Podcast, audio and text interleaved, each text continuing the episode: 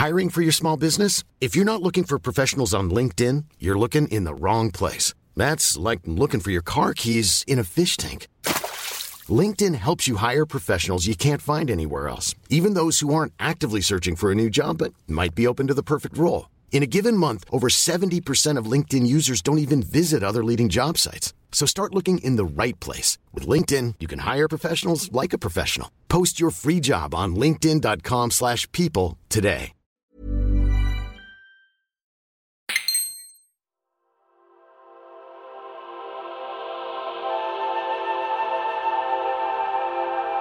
Hola, bienvenidas y bienvenidos a un nuevo episodio de Detective Google, el podcast de Splendid sobre tecnología y crímenes. Antes de empezar, me toca hacer un pequeño recordatorio. Recordad que podéis suscribiros a este programa en splendid.club y a cambio de la suscripción recibiréis contenidos adicionales, como por ejemplo las entrevistas completas que se escuchan en el programa. Tendréis también acceso a nuestra comunidad en Telegram. Me encanta cuando comentáis allí cosillas sobre lo que se habla en el programa o cuando simplemente compartís noticias, artículos sobre temas relacionados con, Detective Google y en fin, y más cositas que ya estamos cocinando y que espero poder eh, deciros eh, dentro de poco y por si acaso desempolvando las gafas de realidad virtual. Eh, la cuestión es que si os gusta lo que hacemos en Splendid, por un poquito más podéis, además de suscribiros al podcast, suscribiros al club y lo recibiréis todo, todas las comunidades de cada programa, todos los contenidos extra de todos los programas, por supuesto, eh, un feed para cada programa con los episodios sin anuncios y etcétera, etcétera. Así que si os gusta lo que hacemos, suscribiéndoos hacéis que nos sea un poquito más fácil seguir adelante. Muchísimas gracias y ahora sí, vamos con el programa. El episodio de hoy va a ser un poquito distinto a los, a los anteriores. Va a estar estructurado básicamente en dos partes. La primera va a tener que ser esta semana sí o sí una especie de noticiario del metaverso, me temo. Es una de esas semanas en las que la actualidad manda. Y en la segunda hablaremos con el filósofo Carlos Blanco sobre qué podría aportarnos una inteligencia artificial con capacidades superiores a las humanas, por ejemplo, o sobre por qué es escéptico ante la idea del, metaverso. Pero ya digo, primero toca comentar un par de noticias. La noticia que ha sacudido el metaverso esta semana, sin duda, es la reducción de un 13% en el personal de Meta, anunciada recientemente. Estos son un total de algo más de 11.000 personas despedidas en la compañía de Mark Zuckerberg, que hace más o menos un año, recordemos, cambió su nombre. Antes era Facebook, ahora es Meta Platforms, porque su idea es que el propio nombre no refleje el énfasis que tiene Mark Zuckerberg concretamente, y entiendo que la compañía en general, en el metaverso. Ha sido precisamente él, ¿no? Mark Zuckerberg, el CEO de Meta, quien se ha encargado de anunciar este enorme recorte a través del blog oficial de la compañía y ahí también se responsabiliza por el fallo de cálculo por su parte que ha llevado a esta situación. Voy a leer, si os parece, sus propias palabras. Al principio del COVID, dice, el mundo se hizo más online rápidamente y el crecimiento del comercio electrónico hizo que los beneficios crecieran. Mucha gente predijo que esta aceleración sería permanente y seguiría incluso después del final de la pandemia. Yo también lo predije, así que tomé la decisión de aumentar significativamente nuestras inversiones. Por desgracia, la cosa no salió como esperaba. No solo es que el comercio online haya vuelto a sus tendencias anteriores, sino que la recesión macroeconómica, la mayor competencia y la pérdida de publicidad han causado que nuestros beneficios sean mucho menores de lo que esperaba. Me equivoqué y me responsabilizo de ello. En lo de la pérdida de publicidad, por cierto, pequeña nota al margen, habla de signal eh, loss, algo así como pérdida de señal, en relación, parece ser, a eh, las, últimas novedades eh, respecto a cómo se muestran los anuncios en dispositivos Apple, por ejemplo, y cómo traquean, cómo pueden traquear en, iOS las apps a sus usuarios, que fueron también un golpe más o menos duro para Meta y del que de hecho no se ha recuperado. Pero bueno, la cuestión es que los inversores no están contentos, los analistas no entienden eh, qué dirección lleva la compañía, hacia dónde pretenden ir o en qué dirección, o si están dando pasos firmes realmente, pero la cuestión es que Zuckerberg parece convencido de que el futuro está, a pesar de todo, en el metaverso, aunque hay mucha gente que apunta precisamente a Reality Labs como una de las principales culpables de estos malos resultados. Reality Labs, recordemos, es la división de Meta que se ocupa de investigar y desarrollar pues, las tecnologías de realidad virtual y realidad aumentada que están en el núcleo de esta idea del, metaverso que, que, está llevando a cabo Meta. Y solo, de hecho, en 2022, Reality Labs tuvo unas pérdidas de 9.400 millones de dólares, que se dice pronto, y que, de hecho, eh, Mark Zuckerberg dice, que serán todavía mayores en 2023. Lo dijo eh, poco después de presentar los resultados de los últimos resultados del, tercer cuarto del año en una llamada con inversores, analistas, etcétera. Ahí se avisó ¿no? de que se esperaban eh, pérdidas aún mayores en Reality Labs, pero que más allá de 2023, del año fiscal 2023, la idea es que la cosa se vaya estabilizando hasta pues, llegar por fin a un punto en el que los beneficios crezcan en toda la compañía. Y en esa misma reunión, de hecho, eh, Zuckerberg habló del metaverso como un proyecto muy complejo, muy a largo plazo que implica a muchos departamentos de la compañía, aunque él de hecho sigue convencido de que no es un experimento sin futuro, sino que es algo que acabará funcionando, que acabará dando frutos y que de hecho relaciona con otras eh, novedades mm, y, cambios que está viendo en todas las apps de la compañía.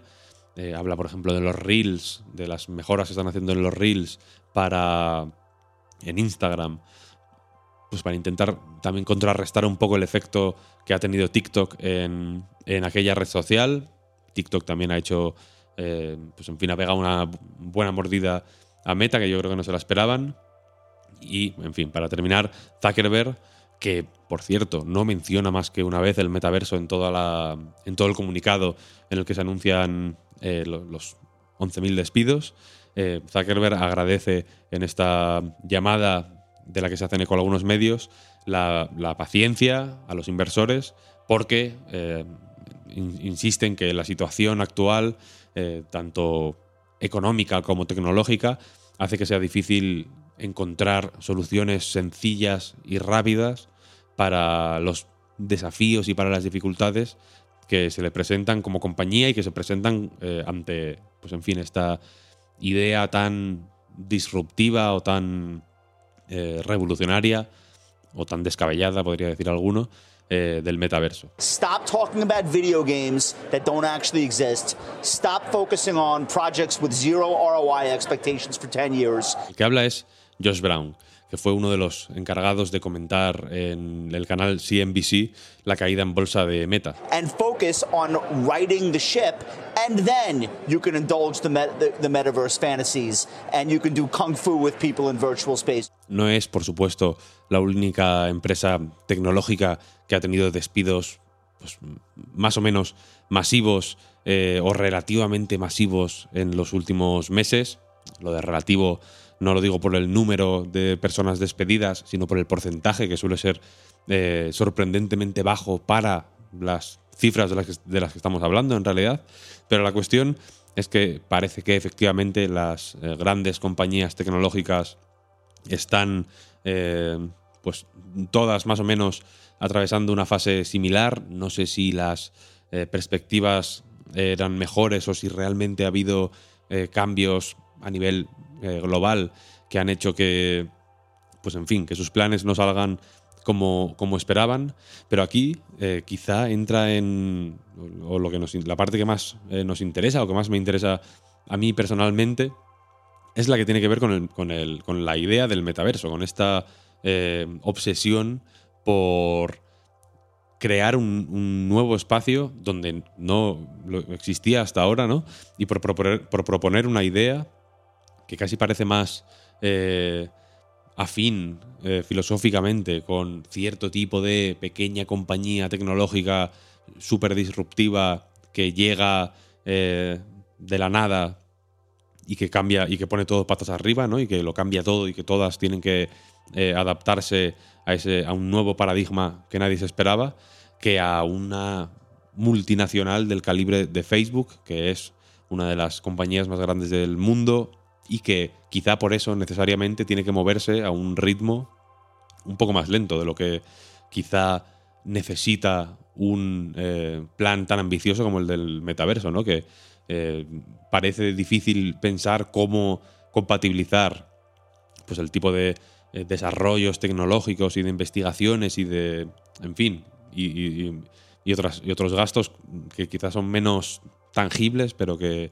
desde luego son importantes, como por ejemplo la labor de, relaciones públicas, por decirlo de alguna forma, que implica convencer a todo el mundo de que está bien el metaverso, de que es una idea con posibilidades y de convencer a una opinión pública que parece cada vez más eh, darle más la espalda a este tipo de conceptos, de que no es un capricho o una extravagancia, sino que es realmente algo que puede funcionar a largo plazo y que tiene eh, algo que aportar. Aquí, claro, la gran, el gran interrogante o la gran cuestión que hay sobre la mesa es que de momento no sabemos si es algo más que una extravagancia, ¿no? Eh, efectivamente hay mucho dinero invertido en esto, hay mucha gente con mucho talento. La propia Meta se ha encargado de, de, contratar a algunas de estas personas con talento y con renombre suficiente, como Carmack, por ejemplo, John Carmack, programador de videojuegos conocido por Doom, pero bueno, que tiene una carrera también en la industria espacial, por ejemplo, y que suele considerarse como, pues, en fin, como uno de estos genios de la programación que, es quizá el tipo de perfil justo que necesita Meta para llevar a cabo esto. Eh, y la cuestión es que hay, ya digo, mucha gente y, mucho dinero y mucho esfuerzo puesto en todo esto, pero no sé si hay tanta gente dispuesta a comprobar si, si, hay algo más ahí. Eh, no ayuda, por ejemplo, que, la, que las eh, Quest 2, que eran algo así como la puerta de entrada más eh, asequible a la realidad virtual primero y, por supuesto a la idea del metaverso después, pues en fin, subieran un poco de precio, su asequibilidad, digamos, eh, pues ya se pusieran entredicho, las ventas de hecho se han, reducido bastante en el último cuarto, según se anunciaron, según se anunciaron los resultados y que la versión Pro, que es la última y de la que se está diciendo cosas muy buenas, por cierto, yo personalmente tengo muchas ganas de, probarlas, pues tenga un precio que ya se parece más al tipo de eh, tecnología prohibitiva que hasta ahora había sido más o menos siempre la realidad virtual. ¿no? En España son 1.800 euros aproximadamente las MetaQuest Pro. La cuestión es que, en fin, parece que tirar del carro de la realidad virtual, o sea, del, metaverso, eh, pues es más complicado de lo que le parecía a Mark Zuckerberg. Parece que al fin y al cabo no nos hemos vuelto tan crónicamente online como parecía que nos íbamos a volver cuando pues cuando estábamos eh, confinados básicamente o, si, nos hemos vuelto más crónicamente online desde luego o no lo ha sido en la suficiente medida como para eh, que haya una base suficiente para que esta idea del metaverso em, avance más rápido. O desde luego el mundo real todavía nos ofrece alguna que otra cosa que nos, que nos interesa y no queremos terminar de dejarlo a un lado.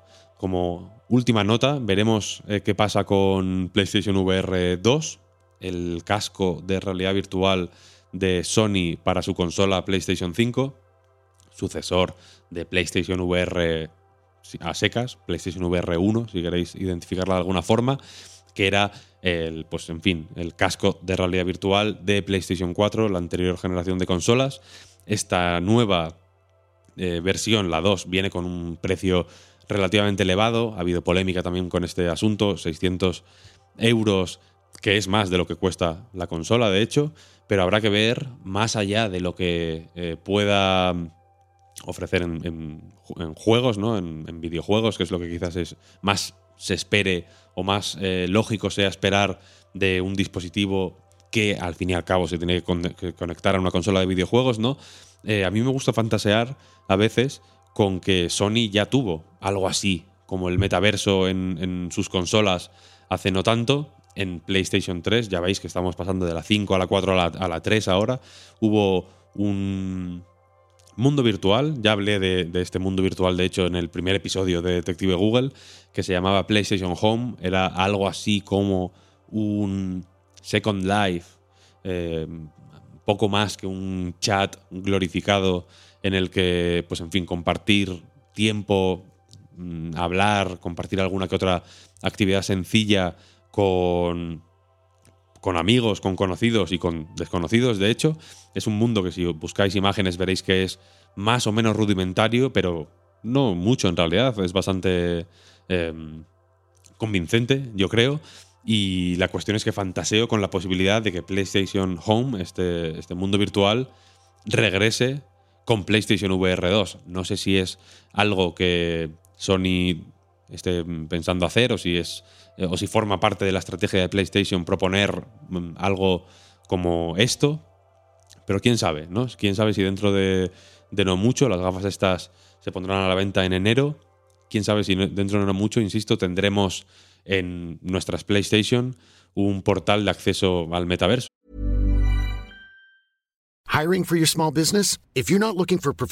LinkedIn. That's like looking for your car keys in a fish tank. LinkedIn helps you hire professionals you can't find anywhere else, even those who aren't actively searching for a new job but might be open to the perfect role. In a given month, over 70% of LinkedIn users don't even visit other leading job sites. So start looking in the right place. With LinkedIn, you can hire professionals like a professional. Post your free job on linkedin.com slash people today.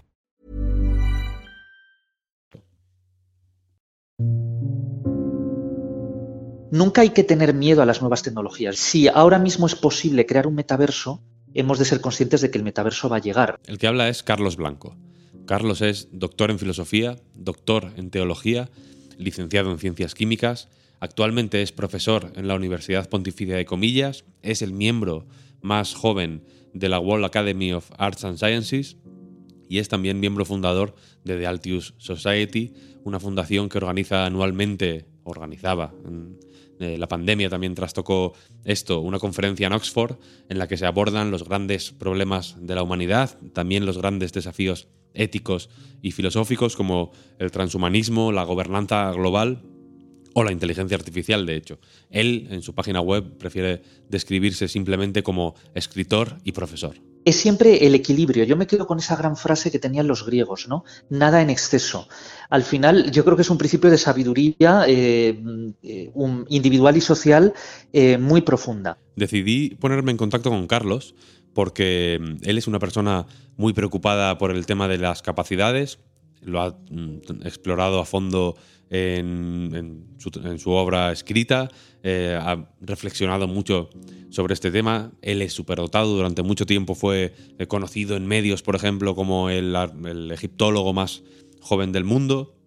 Y aparte es una persona con una gran curiosidad, eh, muy abierto a todo tipo de asuntos, incluso aquellos que, eh, se les, que se le escapan. Él mismo sabe qué asuntos se le escapan y casi parece que le, que le estimulen más. Y la cuestión es que en Business Insider, un medio, eh, pues, en fin, de información principalmente económica, eh, le hicieron una entrevista hace un tiempo en la que hablaba, o la entrevista estaba de, manera más o menos inusual, centrada en el metaverso y en la inteligencia artificial.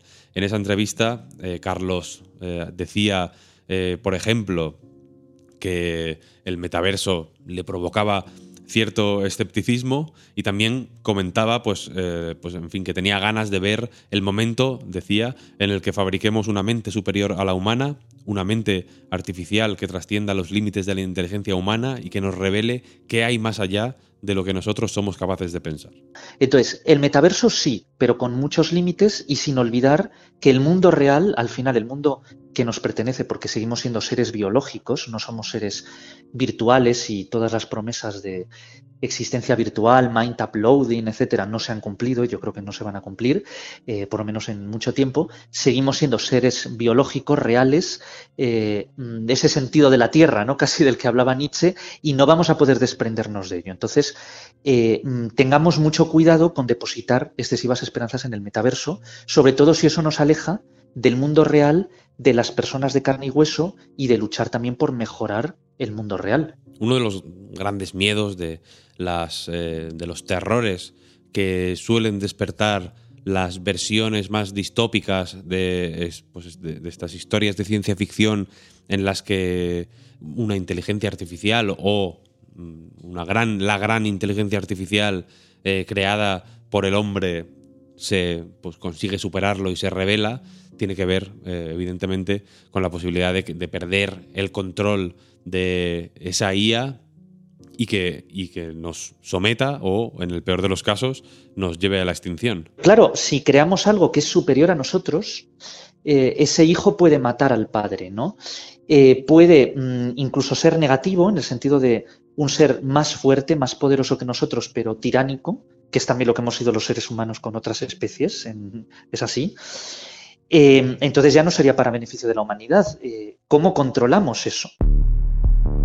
Leía el otro día en El Salto un artículo de Proyecto Una sobre el metaverso en el que se hablaba sobre cómo eh, las, pues las, grandes compañías tecnológicas habían malinterpretado o, grandes figuras dentro de esas multinacionales tecnológicas habían malinterpretado la imagen distópica del metaverso original, digamos, que aparecía en la novela eh, Snow Crash.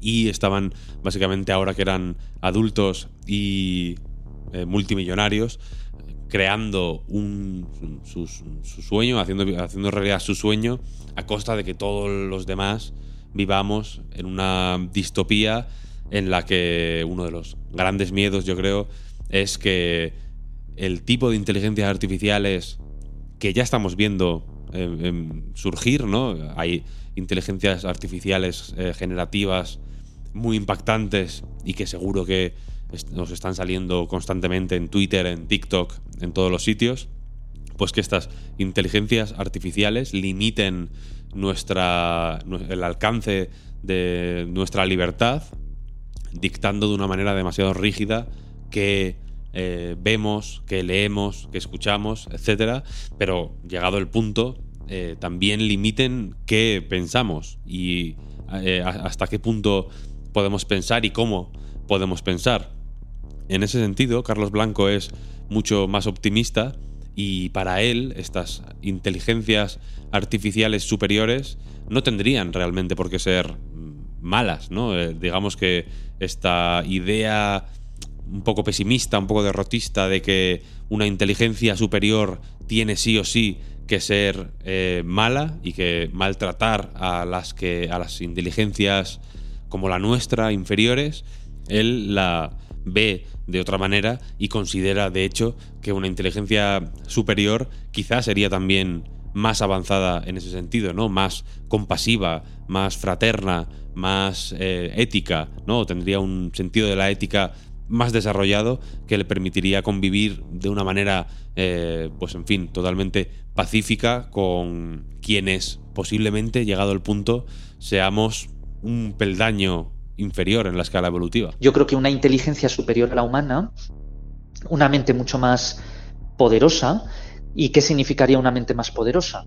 Una mente que es capaz de comprender más y mejor, o sea, es cantidad y calidad a la vez y que ve todo desde una perspectiva mucho más amplia. Entonces, una mente más evolucionada que la nuestra quizá llegaría a una visión mucho más evolucionada éticamente, ¿no? ¿Por qué pensar que va a ser un ser más despótico, más... No, no tiene por qué. O sea, yo creo que es justo lo contrario.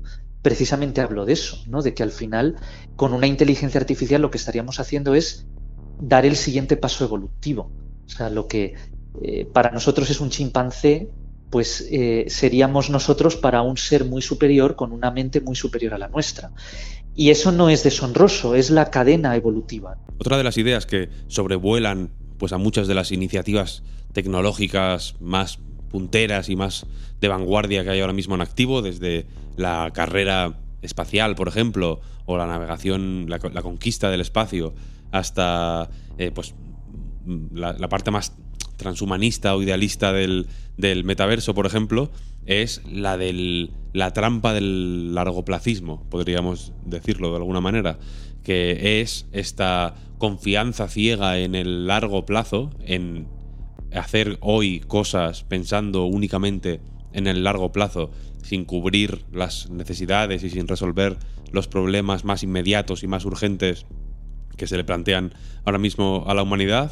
Y entre el extremo de este largoplacismo un poco escapista, ¿no? Y que quizás sirve para, pues en fin, barrer debajo de la alfombra los problemas de hoy y, hacer, hacerles caso omiso, ¿no? Para quitarse básicamente líos. Eh, y, el, y, el, otro extremo que es el cortoplacismo mm, más radical, ¿no? El que solo se preocupa por el pasito a pasito. Creo que hay una postura eh, o, una o, que es posible pensar en este asunto de una manera ni que sea como juego intelectual más eh, equilibrada y pensar efectivamente en la importancia de acometer hoy y ahora los problemas que se nos presentan y que de hecho nos abocan a, pues en fin, a un cambio climático eh, potencialmente letal, definitivamente catastrófico y que quizá pues eh, nos haga inhabitable el mundo real y por ello inhabitable también el metaverso por extensión, pero también se puede pensar en el largo plazo en el sentido de que vamos a dejar al futuro, pensar eh, en el legado que dejaremos a las generaciones venideras y pensar en, cuál queremos que sea este legado, no, no simplemente eh, dejarnos llevar por, digamos, las olas de la historia y ver simplemente qué legado es el que dejamos y aceptarlo o discutirlo, sino trabajar activamente y luchar por eh, intentar que nuestro legado sea sea positivo. El tema del legado también es algo que a Carlos eh, Blanco le interesa mucho y de hecho quise preguntarle, pues en fin, eh, cuál era su opinión respecto a todo este tema del, largo plazo, del legado, de lo que pensarán de nuestras sociedades, en fin, las generaciones venideras. Esto es largo placismo. Es ver para qué, es preguntarse la idea de los fines, no solo de los medios. De todos estos medios, ¿para qué los usamos? Eso es hablar largo placismo. Largo placismo no es solo que efectivamente es un error. Eh, repito la frase de John Maynard Keynes, ¿no? Eh, a largo plazo todos muertos. Entonces, si solo nos centramos en la humanidad dentro de 100 años, bueno, sí, pero eso a veces es también una excusa para no solucionar problemas hoy. Hoy tenemos problemas de hambre, de injusticia, de eh, problemas laborales, problemas, y eso hay que solucionarlo también. Pero efectivamente pensar a largo plazo es, decir, todo esto, ¿para qué lo hacemos? Y yo creo que es una pregunta que cada generación se tiene que hacer. ¿Qué legado quedará de nosotros? ¿Cuál va a ser nuestro legado a las generaciones futuras? Esa es una gran pregunta, ¿no? Cuando uno mira las grandes civilizaciones del pasado, nos legaron ciencia, arte, arquitectura, eh, derecho, valores, construyeron algo, construyeron, eso es lo que hace el ser humano, construir, aportar, donde no había nada, pone pilares y construye. Y, y, eso es lo que yo creo que tenemos que plantear nosotros, ¿no? ¿Qué vamos a legar a las generaciones venideras? Y a mí me parece que, por ejemplo, esos valores, eh, libertad, igualdad, fraternidad, son de la Revolución Francesa, pero siguen siendo perfectamente vigentes. ¿no? ¿Qué nuevos valores vamos a alegar? ¿Qué valores superiores vamos a alegar? Y, qué mundo vamos a alegar a las generaciones venideras? Yo creo que eso es una pregunta que, que plantear. Y un mundo más libre, más igualitario y más fraterno, yo creo que, no digo que agote todo el horizonte de las posibilidades ¿no? de lo que tenemos que hacer, pero sí es parte de él. A mi juicio, parte eh, indisoluble. Y hasta aquí el quinto episodio de la primera temporada de Detective Google. Muchas gracias, como cada semana, por escucharnos. Muchas gracias también por sugerir temas, por eh, responder a las encuestas, por compartir artículos simplemente en nuestra comunidad de Telegram. Eh, muchas gracias también, por supuesto, por, eh, por las suscripciones. Nos ayudan un montón a seguir adelante. Eh, si estáis suscritos, esta semana podéis escuchar la entrevista completa con Carlos Blanco. Es una entrevista mucho más extensa que lo que se ha podido escuchar en este episodio y donde se habla no solo sobre inteligencia artificial o sobre el metaverso, sino sobre, en fin, la evolución humana, sobre las sociedades antiguas, sobre la posibilidad más real de lo que parece de que la humanidad se extinga. En fin, hay un montón de eh, tela que cortar en esa entrevista. Os recomiendo que la escuchéis y que nos comentéis qué os ha parecido. Y nada más. Muchísimas gracias, insisto, por escucharnos y nos escuchamos la semana que viene. Nos vemos en el metaverso.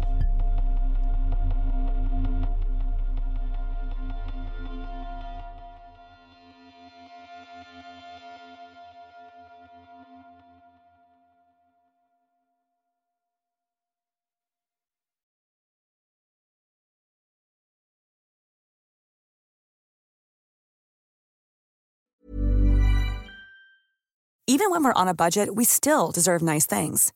Quince is a place to scoop up stunning high-end goods for 50 to 80% less than similar brands. They have buttery soft cashmere sweaters starting at $50, luxurious Italian leather bags, and so much more. Plus, Quince only works with factories that use safe, ethical, and responsible manufacturing. Get the high-end goods you'll love without the high price tag with Quince.